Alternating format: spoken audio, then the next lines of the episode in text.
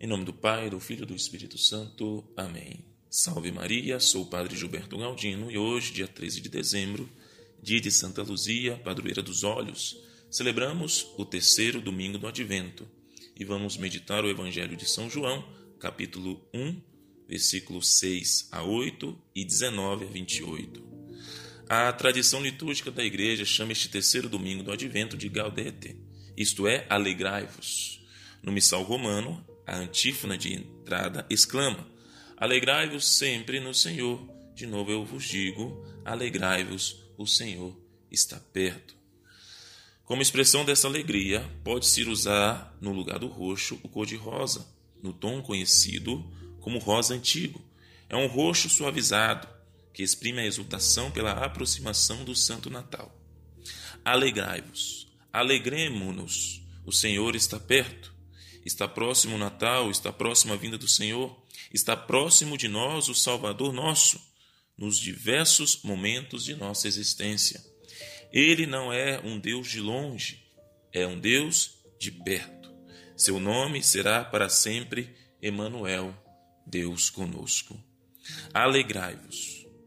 A quem no mundo se alegre no pecado, a quem se alegre em futilidades, a quem mesmo alegrando-se com coisas que valem a pena, esquece que toda alegria neste mundo passa, é passageira. Quanto a vós, caríssimos, alegrai-vos com tudo quanto é bom e louvável, mas colocai a vossa maior confiança e definitiva alegria no Senhor. Somente nele o coração repousa plenamente, somente nele encontra-se a paz que dura mesmo em meio à tribulação mais dura. Somente nele o anseio mais profundo de nossa alma se acalma. Alegrai-vos. Mas seja o Senhor o fundamento da vossa alegria, a causa última da vossa exultação. Depois de comentarmos um pouco deste dia alegria, falando sobre o testemunho que nós ouvimos no Santo Evangelho de hoje, o testemunho de São João Batista, que nos ensina a verdadeira humildade. Como diz Santa Teresa de Jesus, a humildade é viver na verdade. São João Batista soube viver muito bem a verdade em sua vida.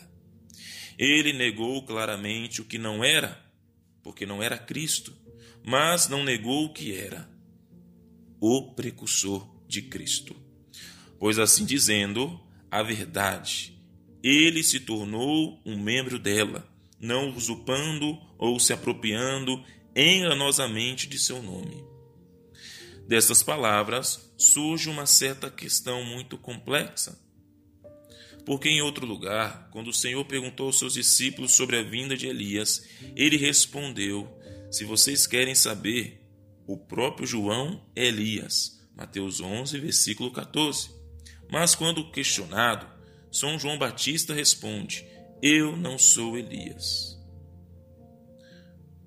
Com essas palavras, aparentemente, dá-se a entender que ele não fala uma verdade. São Gregório, comentando esta passagem, vai dizer: mas, se a verdade for diligentemente buscada, descobrir-se-á que o que parece contrário um ao outro não é. O anjo disse a Zacarias a respeito de São João: Ele marchará diante de Cristo com o espírito e a virtude de Elias. Lucas, capítulo 1, versículo 17. Pois assim como Elias precederá a segunda vinda do Senhor, também São João Batista o precede na primeira e assim como o primeiro virá como precursor do juiz, o último virá como precursor do Salvador.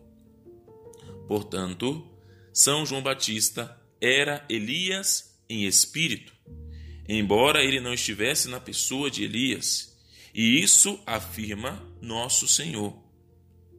São João nega no que diz respeito à pessoa, sendo que o Salvador, ao dirigir-se aos seus discípulos, para lhes falar de São João Batista, adota num sentido espiritual. São João Batista, respondendo às multidões, não fala do espírito, mas fala do corpo. Até aí, São Gregório. O evangelho de hoje faz ressaltar bem claro a humildade de Batista. Perguntaram então: Quem és afinal? Temos que levar uma resposta para aqueles que nos enviaram. O que dizes de ti mesmo? São João Batista vai responder: Eu sou a voz que grita no deserto, aplanai o caminho do Senhor, conforme disse o profeta Isaías. O versículo 23. Mesmo dotado de virtudes, onde muitos já o seguiam e escutavam, um homem penitente se apresentou por meio de seu ofício, o precursor de Jesus, sabendo quem realmente ele era, a voz que grita no deserto, que não era digno de desamarrar as sandálias. Como diz o versículo 27, eu não mereço desamarrar a correia de suas sandálias. São João Batista sabia a sua missão, o seu chamado e o seu lugar. O servo não é maior que o seu senhor. João 13, versículo 16. Nós devemos praticar igual virtude deste santo. Assim como diz Santo Afonso, verdadeiramente desejas agradar a Deus e assim preparar-te para nascer o menino Jesus em teu coração? Procurai viver a humildade. Queridos irmãos e irmãs, é um convite, é um chamado. Evite qualquer busca de honra e poder. Evite dizer qualquer palavra de louvor próprio tanto acerca da tua conduta, dos teus talentos e exercícios de virtude, como acerca da sua família, enaltecendo a nobreza e as riquezas. Em uma palavra, no falar, não tomar a punha conversa nem de ti mesmo, nem dos seus conhecimentos ou opiniões. Não coloque o seu coração neste mundo, nas coisas que passam, em louvores que passam, fúteis procura sempre a imitação de São João Batista.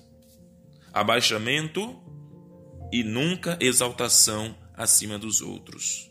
Como diz um santo, Deus louva a alma humilde e rejeita os soberbos. Como nós sabemos e está escrito em São Tiago, em sua carta, capítulo 4, versículo 6, Deus resiste aos soberbos, mas dá a sua graça aos humildes. Hoje, portanto, vamos pedir a graça de sermos mansos e humildes de coração, como o coração de Cristo, sabendo que é possível alcançarmos a santidade.